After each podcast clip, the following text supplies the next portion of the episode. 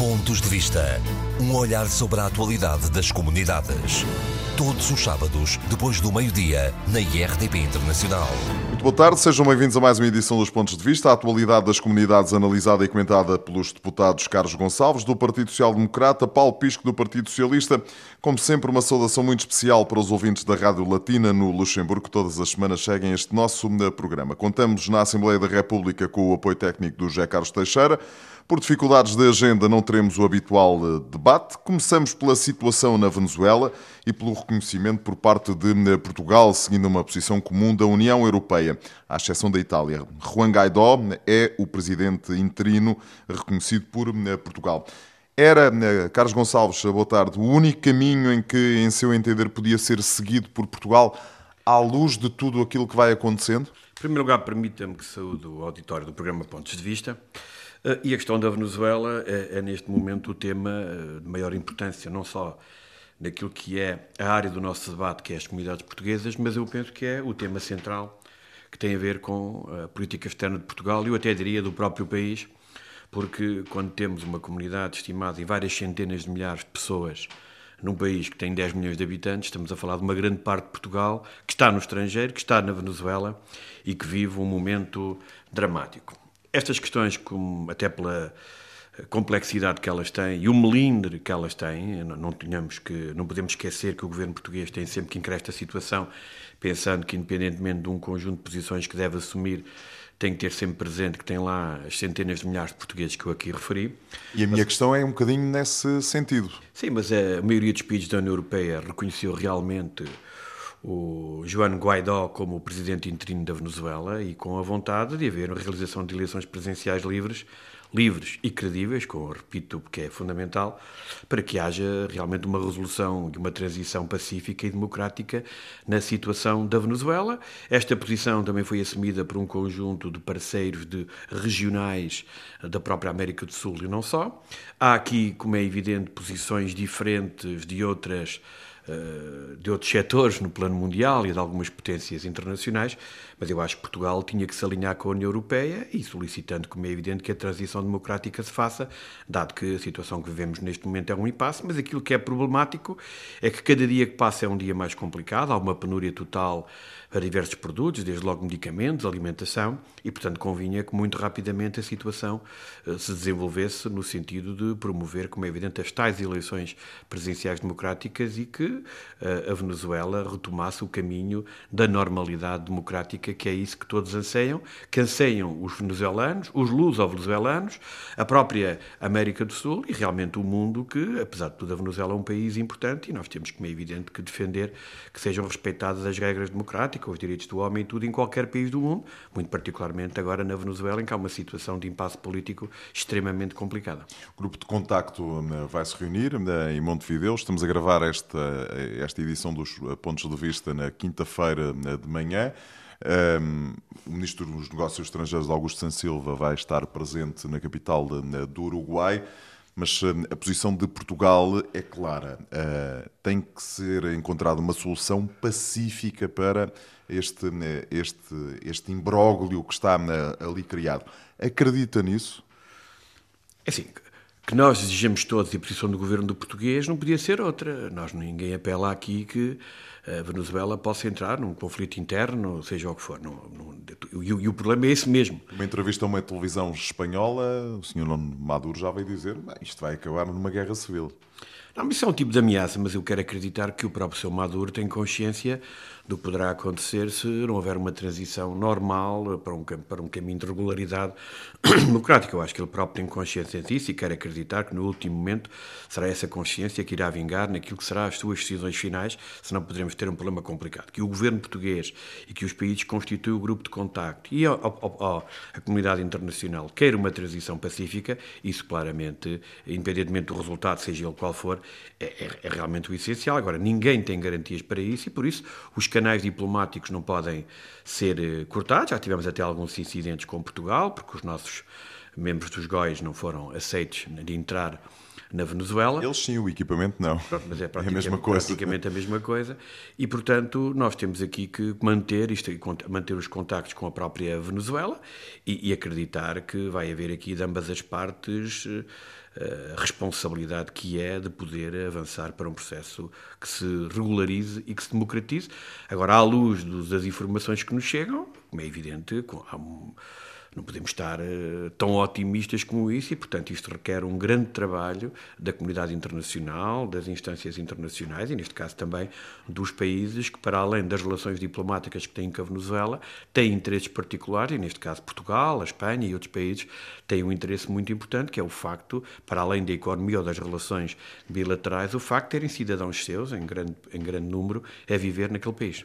Uh, tocou aí num ponto que é um ponto uh, essencial. Do ponto de vista diplomático, como é que funciona agora este, este diálogo? Portugal reconheceu o presidente interino, mas uh, todo o aparelho de Estado continua a ser dominado, ou grande parte do aparelho de Estado continua a ser dominado pelo, pelo presidente Nicolás Maduro.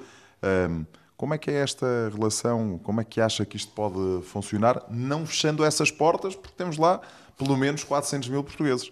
Isto é, é muito complicado. É extremamente complicado. Há certamente desenvolvimentos que não são do conhecimento público. Ontem o próprio Primeiro-Ministro de Portugal, na Assembleia da República, avançou com essa ideia. Nós temos que perceber que a diplomacia, por vezes, costuma ser fácil nos corredores, é um pouco isso. Há matérias que não são do domínio público, mas é evidente que a nossa diplomacia já demonstrou noutros momentos ter capacidade de manter as ligações nos momentos mais difíceis, não tendo a informação toda e, portanto, não podendo pronunciar, eu quero acreditar, fiz esse apelo até aqui neste programa há uns tempos atrás, que eh, se mantivessem os canais que permitam, como é evidente, estar sempre numa posição para poder intervir em favor da nossa comunidade.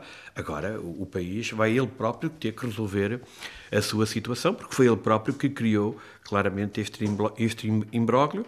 Há posições de ambos os lados, mas a comunidade internacional, em grande maioria, apoia claramente aquela que foi a posição que a União Europeia assumiu e à qual Portugal se alinhou.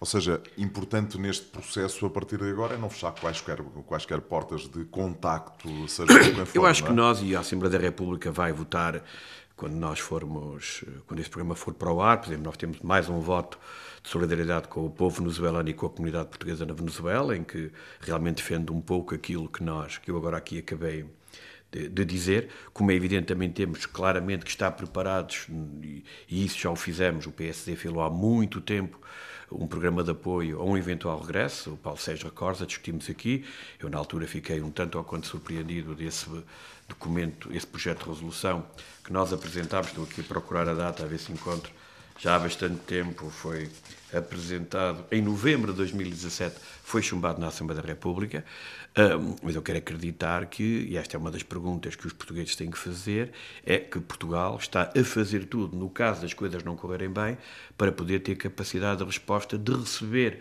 os portugueses que queiram vir para Portugal numa situação de dificuldade.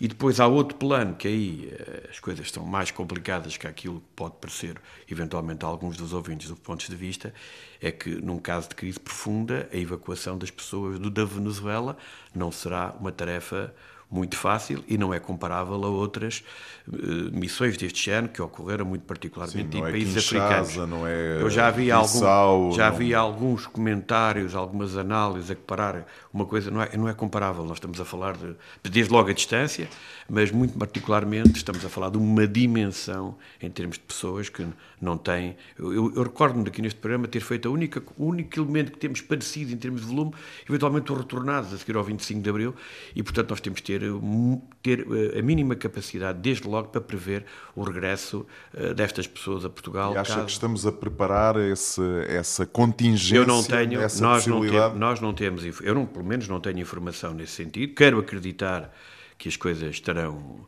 uh, pelo menos, a ser preparadas, porque todos desejamos que tal não, não aconteça. Uh, o que eu me recordo é que quando apresentámos o nosso projeto de resolução, ele não foi recebido por uma grande maioria dos grupos parlamentares da Assembleia da República. Quero acreditar que as coisas estão a ser feitas e espero que estejam a ser feitas e, portanto, eu penso que o próprio Secretário de Estado das Comunidades Portuguesas tem ele próprio que aparecer mais nesta matéria também, porque me parece claramente essencial. Todos os outros problemas que nós podemos ter e que possamos discutir neste momento em relação às comunidades portuguesas, eu, com todo o respeito por todos os problemas que possamos aqui abordar, são insignificantes face a esta uma situação. Basta ter uma conversa e ter um relato de alguém que está neste momento na Venezuela para percebermos que todas as outras preocupações são menores comparativamente a estas.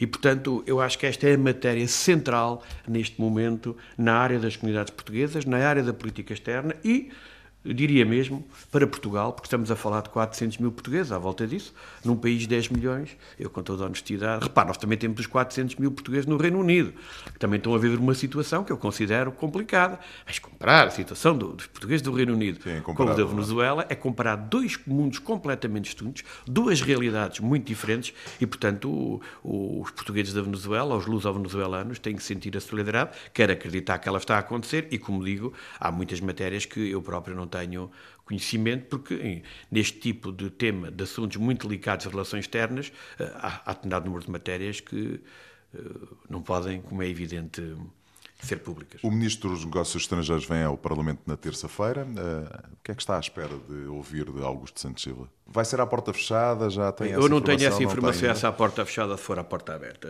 A ideia que eu tenho, como parlamentar, vice-presidente daquela comissão, é que entendo que este tipo de reuniões deveriam ocorrer à porta fechada. Entretanto, são todas à porta aberta, o que leva que, se for à porta aberta, acho que o Sr. Ministro, da mesma forma que eu aqui referi, que não tinha as informações, porque há matérias delicadas que o Governo não pode, como é evidente, divulgar, se for à porta aberta, certamente que o Ministro Augusto Santos Silva não as vai revelar. revelar. Uh, e nós precisamos ter todos os elementos para que o meu grupo parlamentar possa, eventualmente, também colaborar e ajudar o Governo no encontrar de soluções para para a crise política depende muito do povo venezuelano, mas em relação à nossa comunidade, acho que poderíamos ter aqui, dar o nosso contributo, e é isso que espera numa reunião desta matéria, num requerimento que foi apresentado, como sabe, também pelo, pelo meu grupo parlamentar. Carlos, eh, a partir de agora e numa forma, enfim, eh, que o governo tem vindo a, eh, enfim, a legislar para permitir a facilidade na obtenção da nacionalidade dos, por parte dos luso-descendentes, os consulados passam a poder certificar documentos, a nacionalidade de filhos e netos divorciados passa a ser testemunhada presencialmente. É uma boa decisão, em seu entender, ou pode abrir aqui a, a possibilidade de, enfim, de fraudes? Mas está a falar em relação à Venezuela? À Venezuela, ao geral, mas eh, esta, esta ideia, e, e isto foi produzido geralmente, ou, ou, seja, com o objetivo de facilitar a obtenção da nacionalidade aos luso-descendentes na Venezuela. Há outra matéria ainda mais importante do que essa, é a isenção do, do, dos custos para os emolumentos consulares, ou seja, para o pagamento. E eu recordo que o, o ponto 8 do projeto de resolução que foi chumbado em novembro de 2017 previa isso mesmo. Portanto, nós já podíamos ter começado a fazer isso há mais, há tempo. mais tempo, o que permitia eventualmente ter regularizado um conjunto de situações há mais tempo. Veio tarde, veio dar razão àquilo que era o nosso pedido, sim, tem que ser positivo. Eu não posso agora, só porque foi o governo a apresentar a proposta, que sou contra. Pelo contrário, fico confortável naquilo que foi a posição agora do governo. Devia ter assumido há mais tempo, isso é claro. Nem se entendeu o voto negativo na altura na Assembleia da República. Mas são momentos. Todas as matérias têm a ver com a facilitação da obtenção de documentos e de que os atos consulares são variados possam ser mais céleres, são sempre positivos, porque nós temos uma resposta ainda difícil às necessidades das próprias comunidades. E sendo a Venezuela um país que neste momento as pessoas, tal, um, diferente, mas o Reino Unido também, precisam muito de documentação, é evidente que só temos uh, razões para facilitar. A questão dos registros de nacionalidade que permitem às pessoas hoje ser mais ágil, ou seja, não obriga eventualmente um conjunto de pessoas a se deslocarem ao consulado. Podem... Tudo isso vem facilitar, não me parece que que fomente os casos de fraude e como é, como é compete às autoridades acompanhar todo o processo. Eu sou daqueles que entendo a facilidade, sou daqueles que estive ligado a projetos que foram apresentados na Assembleia da República sob a lei da nacionalidade, entendo que os binacionais têm todo o interesse em terem a nossa nacionalidade e, portanto, não posso, como é evidente, deixar de concordar, independentemente de aqui e ali poder dizer que seria melhor fazer de outra maneira, mas não vou, como é evidente, criticar uma medida que neste momento pode dar alguma ajuda. Não é tanto como se pode pensar pensar. Pois imagino que não. Mas a dos emolumentos consulares, sim, essa é que tem repercussões, porque as pessoas, face à inflação, não têm meios, como é evidente, de pagar os atos consulares. Carlos, a Venezuela é um assunto que nos vai ocupar muito mais, eh, muito mais edições eh, do ponto eu, eu de espero vista. bem que não, espero eu, que as coisas espero, se resolvam. Exatamente, espero que seja um único programa para nós encerrarmos isto e para que os portugueses possam ter eh, alguma tranquilidade, porque já lá vão, de facto, muitos anos cheios de problemas. Uh, Deixe-me dar o tema. Uh, é o problema da falta de respostas por parte da Segurança Social Portuguesa aos pedidos de informação dos portugueses que vivem e trabalham no estrangeiro. Na semana passada, aqui no Parlamento, o Ministro da Segurança Social anunciou uma série de medidas, criação de um Centro Nacional de Pensões para tratar das questões internacionais, que vai ficar sediado em Leiria, a criação de 20 equipas de Segurança Social para responder a este problema, a digitalização de toda a documentação. Já não era sem tempo, dirão os portugueses que nos estão a ouvir, principalmente no Luxemburgo? É o que Olha, lhe pergunto. Em primeiro lugar, esta é uma matéria uh, que demonstra a falta de sensibilidade do atual governo, muito particularmente para a área social nas comunidades portuguesas. Mas em relação às reformas, é preciso, uh, nos últimos anos, a resposta do sistema da segurança social tem, sido, tem vindo a crescer em termos de ineficácia e muito, muito moroso. Só para dar aqui algum, algumas notas. Nos casos das carreiras contributivas nacionais, portanto, para quem descontou só em Portugal, o atraso médio chega a rondar os sete meses em Portugal, para quem não teve qualquer complicação de estar no estrangeiro. Nos casos das carreiras em mais que um país, os, os atrasos podem ultrapassar dois anos, temos já casos que ultrapassam os três anos. E há um caso que eu tive conhecimento no Luxemburgo de 5 anos, que é de facto uma coisa. Isto é uma situação claramente inadmissível, que, coloca os cidadãos numa situação de espera dramática para um governo que diz que queria que as pessoas regressassem, aparentemente depois de uma vida de trabalho, não conseguem, como é evidente, trabalhar. A própria Provedora de Justiça já interpelou claramente o Ministério do Trabalho e da Segurança Social sobre esta matéria. Então, o número de queixas tem aumentado de forma exponencial e, face a tudo isto, o grupo parlamentar do PSD, na Comissão de Trabalho e Segurança Social, várias vezes interpelou o Ministro. Agora, o Ministro, a poucos meses do fim da legislatura, e depois de ter aprovado quatro orçamentos de Estado, aparentemente aponta com soluções que terão efeitos certamente sabe-se lá quando, porque... Ele diz que é em 2019, Pronto, eu por acaso tive a oportunidade Pronto, eu, eu de andar à procura da... Tem, tem eleições em outubro. Agora, a pergunta, é... a pergunta que lhe deixamos é o que é que aconteceu durante estes quatro anos, porque é que não reagiu de forma uh, diferente, sabia com a aplicação das 35 horas na administração pública, tal e qual como aconteceu nos consulados, a resposta dos serviços em termos de pessoal era menor, portanto devia ter contado com isso, devia saber com o envelhecimento da população, muito particularmente nas comunidades portuguesas. Repara, o pico da França foi atingido há vários anos, o Luxemburgo, uma comunidade mais recente, está agora no pico como a Suíça vai. Canadá. Para o Canadá Tivemos também. a oportunidade de revelar vários exemplos e, portanto, eh, nada verdadeiramente nada inacreditáveis no Canadá. Nós tivemos a oportunidade de interpelar o Ministro da Segurança Social e do Trabalho em sede de comissão, mas também tivemos a oportunidade de interpelar o Ministro do Negócio Estrangeiro e estava presente o. Estado de Estado das Comunidades Portuguesas, nomeadamente a quando o debate para o Orçamento de Estado, chamando-lhe a atenção para além dos consulados, para a questão do Centro Nacional de Pensões, para outros serviços que são vítimas da tal austeridade que alguns pretendem escamotear, como, por exemplo, o Serviço Estrangeiro e Fronteiras. E praticamente não tivemos nenhuma resposta. É verdade que no Luxemburgo, o que é que aconteceu? O Luxemburgo teve desde logo várias associações, uma delas a, a Associação Raras, que veio aqui à Assembleia da República, foi recebida no meu grupo parlamentar, que levantou a questão. Tem as organizações sindicais que também acompanham esta matéria, teve os conselheiros das comunidades que acompanham estas questões. O, o, Luxemburgo tem uma rádio transmite a língua portuguesa e eu que estou neste momento certo, a ser ouvido através dessa rádio no Luxemburgo, tem órgãos de comunicação social escritos e, portanto, tem uma capacidade de intervenção que outras comunidades não têm e que se traduziu no revelar de uma situação dramática e que não se compreende como é que ela não pode ter lugar. Mas aquilo que nem me preocupa mais é que depois da intervenção do Sr. Ministro do, do Trabalho e da Segurança Social, o grupo parlamentar do Partido Socialista emitiu um comunicado que me deixou completamente perplexo, porque defende a criação de uma linha dedicada a, para ultrapassar os obstáculos na ligação entre os consulados de Portugal e a Segurança Social. Eu, eu, pensava que havia articulação entre o Ministério dos Negócios Estrangeiros e o Ministério da Segurança Social. Aparentemente não há. Ou seja, o Partido Socialista reconhece que não há articulação e agora quer uma linha direta para que os funcionários dos consulados, já lá irei, que tratam estas matérias, tenham um interlocutor em Lisboa. Então, se os consulados precisam de uma linha direta, o que será dos beneficiários que pretendem ter, obter informações do Centro Nacional de Pensões? Portanto, isto é o reconhecimento do Estado em que isto está. Mas pior, é, é, é, pior. É que depois remetem claramente isto para os consulados, mas como é evidente, os consulados de Portugal, a área técnica está completamente depauperada. depauperada. Eu falo com, com, com conhecimento de causa, até com conflito de interesses, quando não sou deputado, pertenço à carreira técnica dos quadros externos do Ministério dos Negócios Estrangeiros e temos que perceber que trabalhadores é que vão recrutar ou o que vão fazer, porque o número de pedidos é tão elevado que isto realmente ultrapassa tudo, tudo o que podemos pensar. Nós, neste momento, em outubro passado,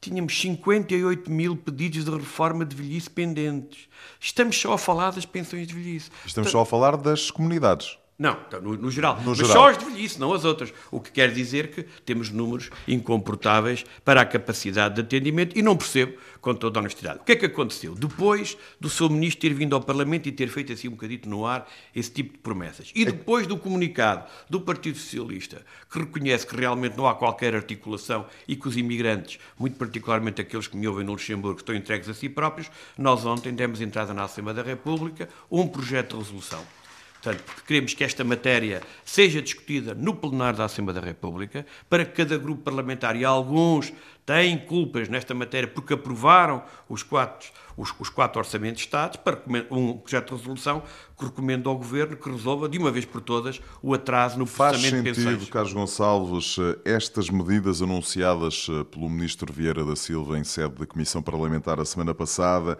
ou seja, a criação de um Centro Nacional de Pensões eh, para tratar destes assuntos a nível internacional, a criação de mais equipas, a digitalização dos, eh, dos documentos, porque há documentos que estão, eh, enfim, completamente. Há, há quem não saibam, há, há gente que não sabe onde é que para o seu próprio processo. Estas medidas que foram anunciadas e que o Ministro diz que vão ser implementadas em 2019, portanto, ao longo deste ano, fazem sentido, em sua opinião? Poderão fazer sentido, mas foram lançadas assim de uma forma muito genérica. Não temos nada de concreto. É evidente que, da forma como elas foram apresentadas, agora concretamente a avaliação que fazemos é que não temos qualquer indicação de como, quando, qual é que é o orçamento que vai estar disponível para esta matéria, onde é que ele está, porque foi, foi votado um orçamento de Estado e não estava previsto, os timings, que repare só a digitalização, eu com toda a honestidade, acho que os ouvintes do programa Pontos de Vista farão a sua avaliação, mas eu compreendo que os timings do seu ministro sejam seis meses, que é para corresponderem, como é evidente, com a data das eleições legislativas que ocorrem em 2019. Isto é uma medida hoje... meramente eleitoralista na, na, no entender do PSD? Não, porque, eu espero que não, porque se se ele concretizar algo que possa vir a beneficiar, mesmo não tendo consequências de, até, até outubro, poderá ter consequências daqui a dois anos, será sempre positivo. Agora, a pergunta que aqueles que estão à espera uh, do, do, da documentação para fazer o pedido de reforma fazem, porquê agora? porque apenas agora e depois de terem aprovado quatro, quatro orçamentos de Estado. Ou seja, o governo só reage muito particularmente quando comunidade, as comunidades portuguesas, elas próprias, começaram a dar conhecimento desta situação, de casos de grande, de grande gravidade, e, e, e, só aí é que o governo reagiu. E, e, se reparar, por exemplo, as palavras do secretário de Estado das Comunidades Portuguesas sobre esta matéria têm sido muito reduzidas.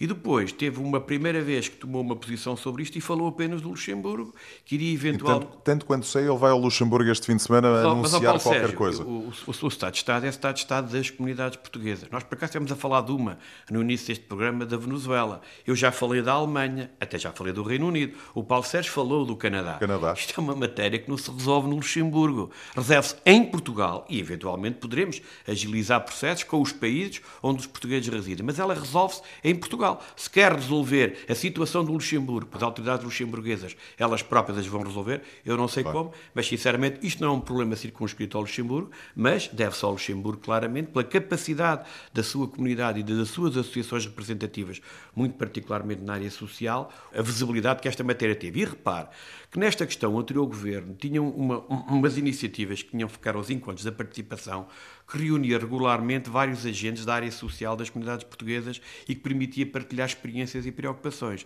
Este governo terminou completamente com essa questão, ou seja, aquilo que era uma fonte de informação muito importante das preocupações na área social das próprias comunidades, até porque o processamento de reformas, mesmo no espaço da União Europeia, quando o tratamento no país de acolhimento é diferenciado país para país, neste momento o governo encontra-se um pouco entregue a si próprio porque não tem as informações que o anterior tinha, porque reunia regularmente com os diferentes, diferentes agentes da área social das comunidades portuguesas. Portanto, eu quando vou ao Luxemburgo, por falar do Luxemburgo, eu, eu, eu, falo com as associações, já fiz referência a raras, estou com as centrais sindicais, participo, como é evidente, nas suas iniciativas, gosto ou não gosto das suas, mas eles debatem as questões da comunidade. É fundamental que nós possamos estar presentes, ouvi-las e perceber a realidade local, sobretudo daqueles que estão numa situação mais precária, que é esses que a ausência de resposta num envio de documentos causa mais problemas. Carlos Gonçalves, muito obrigado e até para a semana. Muito obrigado. Boa tarde, Paulo Pisco. Começamos pelas recorrentes queixas dos portugueses sobre os atrasos nas respostas da Segurança Social aos pedidos que fazem. Há quem não tenha respostas de questões que colocou há anos, eh, oito meses, um ano, dois anos, cinco anos. Esteve no Luxemburgo na semana passada. O governo anunciou que vai ser criado um Centro Nacional de Pensões vocacionado para as questões internacionais. Vão ser reforçadas equipas da Segurança Social. Vão ser digitalizados os eh, documentos. Enfim, chegamos ao século XXI, finalmente. Imagino que sejam boas notícias aquelas que deu aos portugueses que vivem e trabalham no Luxemburgo. Em primeiro lugar, gostaria de cumprimentar todos os ouvintes do nosso programa Pontos de Vista eh, e, muito particularmente, eh, quero eh, cumprimentar todos aqueles que nos ouvem no Luxemburgo através da Rádio Latina. E o facto de começarmos agora precisamente com um tema que tem sido muito discutido no Luxemburgo, eu julgo que acaba por uh, atrair muito mais a atenção dos nossos ouvintes que estão no Luxemburgo. Eu estive agora no Luxemburgo e um dos temas centrais da minha deslocação foi precisamente a questão relacionada com os atrasos na segurança social para aqueles que pedem a contagem do tempo de desconto para efeitos de reforma. Esse é um problema que existe, que é reconhecido pelo governo, que é um problema uh, bastante antigo já, que já existe há muito tempo, que se agravou durante o governo anterior com os cortes muito acentuados a nível dos funcionários da Segurança Social. É sempre muito mais fácil destruir do que depois construir, mas que de alguma maneira, muito particularmente no Luxemburgo, o governo tem procurado dar alguma resposta, uma vez que também. Isto não afeta o, só o Luxemburgo. Não afeta só o Luxemburgo, afeta Suíça, países. França, recentemente, Exatamente. de resto, aqui na RDP Internacional revelamos situações muito complexas no Canadá e, portanto, é, dá-me um bocadinho a ideia de que isto afeta os isto portugueses afeta, que estão espalhados por todo o mundo. Isto afeta, é? certamente, alguns milhares de portugueses. de tempo eh, de, de, portugueses que estiveram na guerra colonial, de, que estiveram nas antigas colónias, e, portanto, isto é, é afeta milhares de Exatamente. portugueses. E é preciso também perceber como funcionam estes mecanismos. O Luxemburgo tem sido o país onde um, tem havido eh, maior discussão relativamente a este tipo de assuntos e, portanto, tem sido o país que tem tido maior visibilidade muito particularmente por causa da ação uh, dos sindicatos ou de um dos sindicatos, que é o GBL, que há muito mais tempo se debruça sobre este tipo de, de e que questões. tem vários dirigentes de origem portuguesa, ou que são e mesmo que tem portugueses, todos é? os sindicatos lá, a LCG, tanto a OGBL como a LCGB, têm muitos dirigentes de sindicais de origem portuguesa. Eu tive a oportunidade também de os encontrar e, por exemplo, na LCGB, metade das oito pessoas eh, que, me, inclusivamente o próprio presidente do partido que me recebeu, eram portugueses, portanto que estão, têm responsabilidades em diferentes setores. O mesmo acontece na OGBL, portanto, há uma força sindical muito grande uh, de portuguesa nos sindicatos uh, no Luxemburgo e isso acaba por também uh, por trazer uma maior sensibilidade relativamente aos problemas que a comunidade portuguesa tem. Portanto, tanto um sindicato como o outro têm estado atentos ao GBL mais e há mais tempo e com mais visibilidade.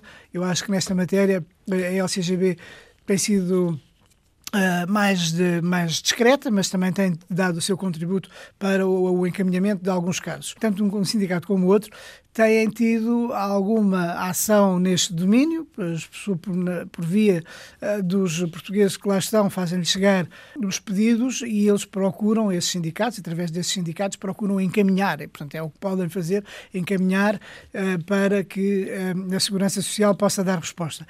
É claro que há casos em que uh, este tipo de pedidos acaba por ter uma maior importância, sobretudo porque se se der o caso de as pessoas passarem o tempo em que já deviam ter a sua reforma e têm que continuar a trabalhar, ou nos casos em que estão Há vários casos desses no Luxemburgo, que têm sido Exatamente. de resto públicos, pessoas que estão Exatamente. à espera da contagem do tempo de serviço em Portugal para depois juntar a- a- ao Exatamente. Luxemburgo e continuam a trabalhar sem ter já essa necessidade. E- não é? Exatamente. Estes são casos, eh, se, se, por exemplo, admitamos que as pessoas fazem o seu pedido um ano antes da reforma, pode dar-se o caso de nem terem que esperar, suponho eu. Há casos em que os pedidos demoram muito tempo a Estes serem entregues. anúncios que foram feitos pelo Governo, eh, pelo Ministro Vieira da Silva, na criação do Centro Nacional de Pensões vocacionado para as questões internacionais, vai ficar sediado em Leiria. O reforço das equipas da Segurança Uhum. Social, digitalização dos documentos, vai resolver o problema? Deixe-me só referir uma outra coisa, porque como o Luxemburgo tem sido o país que tem estado ahm, mais Na linha da frente na disto, linha não é? da frente desta reivindicação, tem havido uma tentativa de dar alguma resposta. É óbvio que não resolve tudo, até porque a nossa imigração é, na Europa é essencialmente uma imigração dos anos 60 e 70, e, portanto é normal que as pessoas chegando a esta altura da vida, ao ano em que nós estamos, comecem a, a fazer os seus pedidos de reforma e, portanto, há sempre, haverá sempre casos destes que exigem hum, uma eh, intervenção e, designadamente, que exigem também uma celeridade no governo na resposta a este tipo casos. Precisamente porque o Luxemburgo tem sido um dos países que tem tido maior visibilidade nesta questão, o governo tem já ido várias vezes com equipas técnicas da Segurança Social para trabalhar em conjunto com a Segurança Social eh, de- também do, do- do Luxemburgo, de forma a dar eh, alguma eh, rapidez, alguma resposta, neste caso, Mas o problema está longe dirigida. de estar resolvido, O problema é? está longe de estar resolvido. Dar uma resposta mais dirigida e ajudar a que haja uma maior celeridade na resolução destes casos. Relativamente a- àquelas medidas que foram anunciadas pelo Ministro Vieira da Silva, eu gostaria de referir o seguinte. Na semana anterior, tinha, o Ministro Vieira da Silva tinha estado no, no Parlamento numa audição regimental e tinha levado estas notícias ao Parlamento que passaram Completamente ah, despercebidas, completamente devo-lhe despercebidas. dizer, para mal, né, enfim, eh, até faço meia culpa em relação a nós jornalistas que não, não estávamos atentos a isto. passaram completamente despercebidas e são medidas de grande alcance que devem ter efeito, que é para terem efeito eh, ai- ainda durante o corrente ano de 2009 e com o objetivo de acelerar de forma muito veemente, diria eu, a resolução dos processos, dos pedidos de descontos eh, para efeitos de reforma. E, efetivamente, o Ministro anunciou quatro medidas que são da maior importância. Desde logo, a criação de um novo polo em Leiria, no Centro Nacional de Pensões, para permitir que todos os processos internacionais possam ter uma resposta. Portanto, vai ser um centro exclusivamente dedicado aos processos internacionais. Ou seja, tudo que é matéria relacionada com as pensões de reforma, ah, de- de- de- no âmbito da segurança social e outro tipo de questões que tenham a ver com ah, este tipo de direitos que as pessoas têm quando atingem a sua, a sua a idade da reforma ou de situações relacionadas com pensões, mas que são para os portugueses residentes do estrangeiro. Este novo polo vai eh, dedicar-se exclusivamente aos portugueses residentes no estrangeiro e aos seus pedidos de reforma, aos seus processos de reforma. Portanto, isto é uma coisa da maior importância, porque logo, eh, logo aqui haverá, obviamente, uma ma- maior capacidade de resposta. Depois, uma outra questão é a criação de 20 novas equipas da Segurança Social para acelerarem os processos dos pedidos de reforma. São 20 novas equipas, portanto, não são 20 novos funcionários, são 20 novas equipas que vão eh, começar a trabalhar para dar uma maior celeridade. Exatamente. Há duas outras medidas que são da maior importância, porque nós sabemos que eh, muitas vezes também as demoras que existem uh, se devem a dificuldades relativamente à informação sobre os períodos de, de, de descontos que as pessoas fizeram uh, há 20 ou 30 anos ou 40 anos. Imagine-se como é que há 30 anos ou 40 anos todos estes processos eram tratados, como era feito o arquivamento, o tratamento dos dados, da informação, quando uh, o sistema não estava agilizado, não havia a informatização, quando se dizia, muitas vezes que os patrões diziam inclusivamente que faziam os descontos sem os terem na realidade feitos, ou por mudanças que houve, entretanto, possa ter havido uh, os processos ou, ou, estes períodos que se possam ter perdido, etc toda esta informação que muitas vezes é pedida e não é encontrada por alguma destas situações, obviamente que acaba por fazer com que tudo isto seja muito mais demorado, até porque existe uma grande pressão, não existe apenas a pressão lá do, do, do estrangeiro, existe também a pressão eh, cá do, do, país. E, portanto, isto é, uma, é, uma, é também uma medida muito importante que já está, de resto, em curso, como foi anunciado pelo Ministro, que é uh, agilizar o sistema de informação um, sobre as pensões, é? para que possa também dar o apoio. Finalmente, este último aspecto que tem a ver com a digitalização micrográfica uh, de todos os percursos contributivos que serão reconstituídos integralmente, quer dizer, uma pessoa que desconto, começou a descontar aos 20 anos, até, enfim, ao longo de toda a sua vida, a, a, a descontar nos anos 70. Na... E, e, depois descontou num sítio, descontou numa empresa, depois descontou para outra empresa, etc. Todo esse percurso vai contributivo ser vai ser reconstruído, a totalidade do percurso eh, contributivo vai ser reconstruído, de forma a que todo esse percurso esteja imediatamente acessível e, portanto, Seja permita que se poupe tempo quando se trata Paulo, de olhar para os processos questão sobre este assunto. Sobre eh, mais ou menos dentro de quanto tempo consegue perceber que os portugueses vão ter respostas, eu não digo imediatas, mas praticamente imediatas?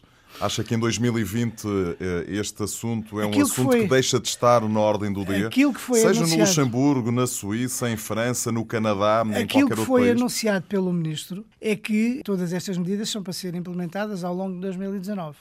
E, portanto, é ao longo deste ano que se vão concretizar todas estas quatro medidas que aqui foram referidas, que foram referidas pelo Ministro na, na, na Mas audição imagino que os portugueses que nos estejam a ouvir através da Rádio Latina, no Luxemburgo, e aqueles que seguem estas emissões através da RDP Internacional, querem saber quando é que eu vou uh, ter a, a, minha resposta o mais rapidamente possível. Acha que 2020 é uma data eu, que faz sentido?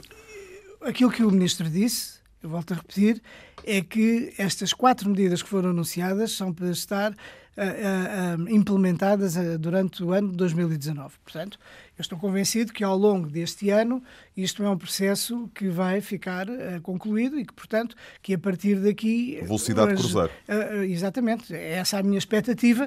Não, não, sabemos, obviamente, como é que depois as coisas vão decorrer, qual vai ser a pressão que, que vai existir, qual vai ser também a capacidade de resposta de, de, de, quer do centro, quer das novas equipas, quer já com a operacionalização de, de todos os mecanismos que permitem uma apreciação muito mais rápida e um acesso muito mais rápido a todos os, os percursos contributivos. Portanto, vai depender depois disso, mas estou convencido. A ideia, a ideia que foi transmitida pelo Ministro na, na, na audição regimental foi, de facto, que ir-se-ia dar a resposta que se está à espera para que não houvesse esta demora na entrega dos pedidos. Dito isto, permita-me só dizer mais uma coisa que eu também julgo é importante para Luxemburgo. Há aqui um aspecto que é muito importante, porque levantou-se uma certa polémica, há certa descrença também no Luxemburgo relativamente a estas medidas que foram anunciadas pelo Ministro, e eu gostaria de dizer que, na realidade, este tipo de operações, que tem a ver com os percursos contributivos, com os dados pessoais das pessoas, isso são, são coisas para serem tra tratadas entre administrações.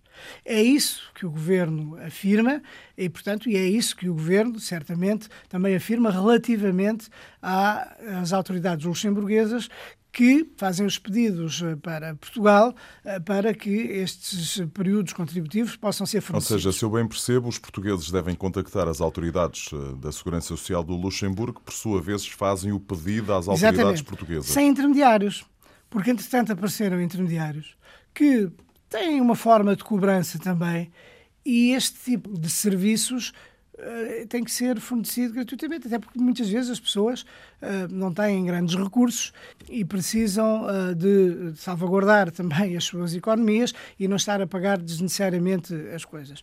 Eu encontrei-me, agora enquanto estive no Luxemburgo, procurei encontrar-me com todos os com todos os protagonistas, falei, tive encontros no consulado também, tive encontros com os sindicatos que me falaram também sobre estas situações, pedi encontros a uma associação que é uma associação sem fins lucrativos, que disse que havia uh, centenas de pessoas que viviam em pobreza extrema em virtude desta circunstância. Isso não se confirma.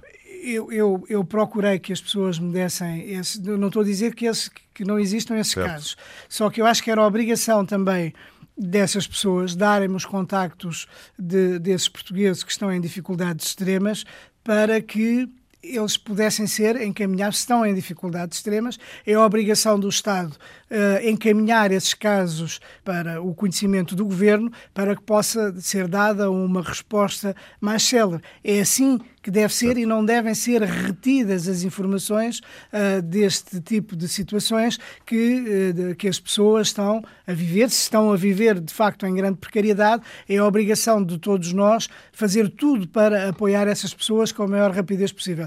Infelizmente, apesar de ter feito esses pedidos, ter pedido o um encontro, disseram que o encontro só podia ser às seis e meia ou às 6 horas, quando sabiam que eu tinha um encontro em Este-Surralzete com o sindicato OGBL e, portanto, é completamente inviável, mas eu mesmo assim pedi uh, que me fossem entregues os nomes dessas pessoas e os contactos para eu poder encaminhá-los. E não me deram esse, infelizmente, e eu lamento que isso... É um assunto que vamos continuar a, lamento a que isso tenha acontecido, aqui na, na se há pessoas que estão em grandes dificuldades, é a nossa obrigação procurar claro. resolver o mais rapidamente possível, sem ter nenhum interesse escondido por trás.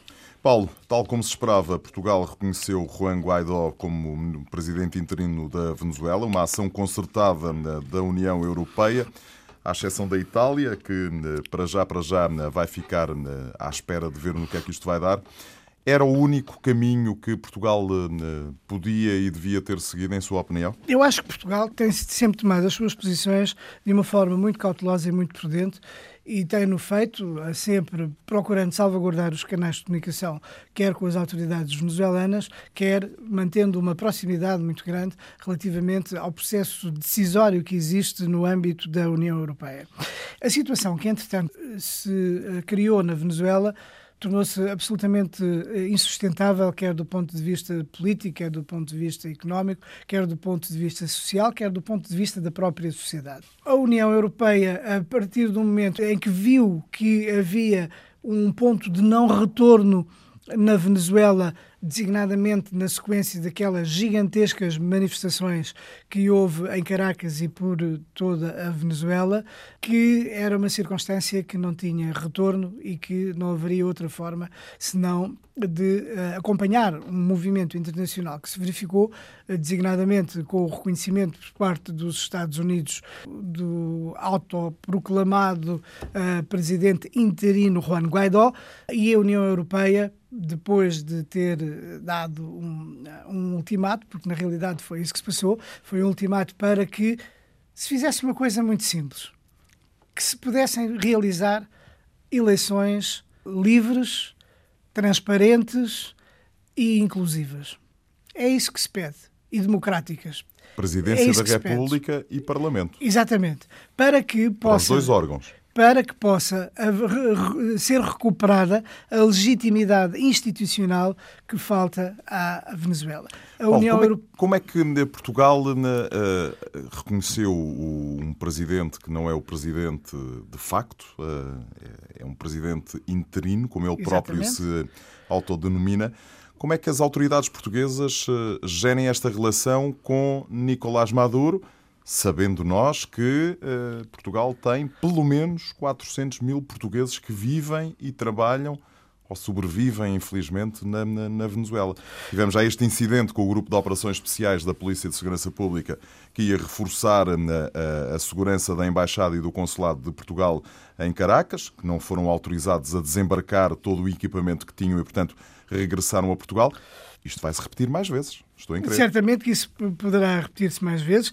Aliás, houve também um episódio num outro sentido, que foi o impedimento do novo banco de... Da movimentação o, das contas da Embaixada de Portugal, de, de, da República da Venezuela aqui em Portugal? Exatamente.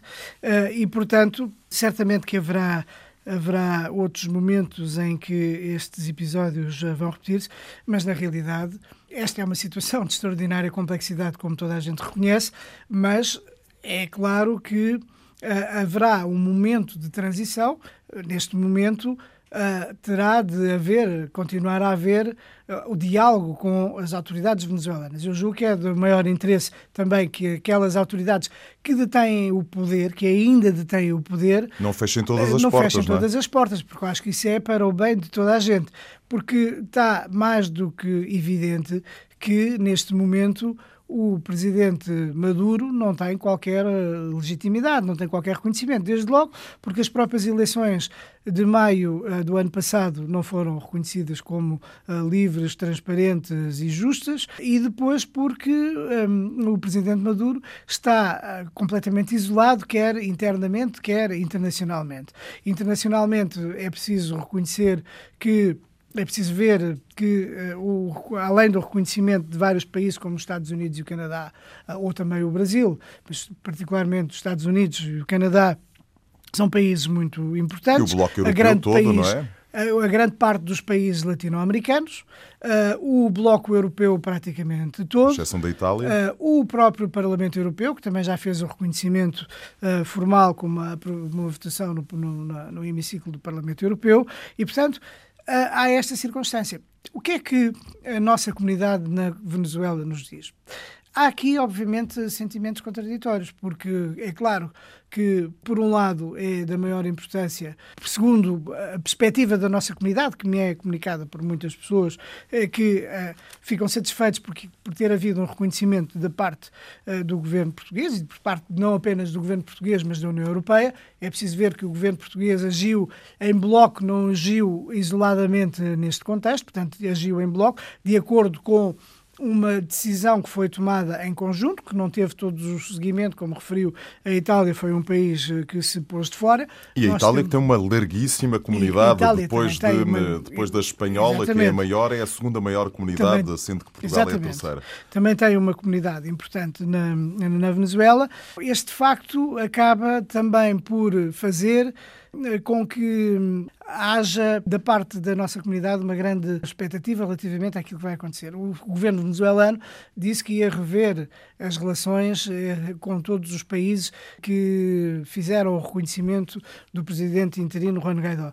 Esperemos, e seria da maior importância, que as coisas passassem de forma pacífica, porque todos nós já percebemos, todos já perceberam que o governo de Nicolás Maduro atingiu uma, uma, uma, uma, situação em que não tem hipótese qualquer de recuperar o que quer que seja em termos de uh, governação legítima na, na Venezuela porque eh, nós estamos a falar de um país que entrou completamente em colapso, em que há, uma grande, há um grande sofrimento de todos os venezuelanos, em que 90% da população caiu em pobreza, em que há uma ruptura nos abastecimentos em termos alimentares, há uma ruptura dos serviços hospitalares, o que faz com que, por pequenas complicações temos, de saúde... Nada funciona na nada Venezuela, funciona. em boa verdade. Por pequenas complicações de saúde as pessoas possam inclusivamente morrer.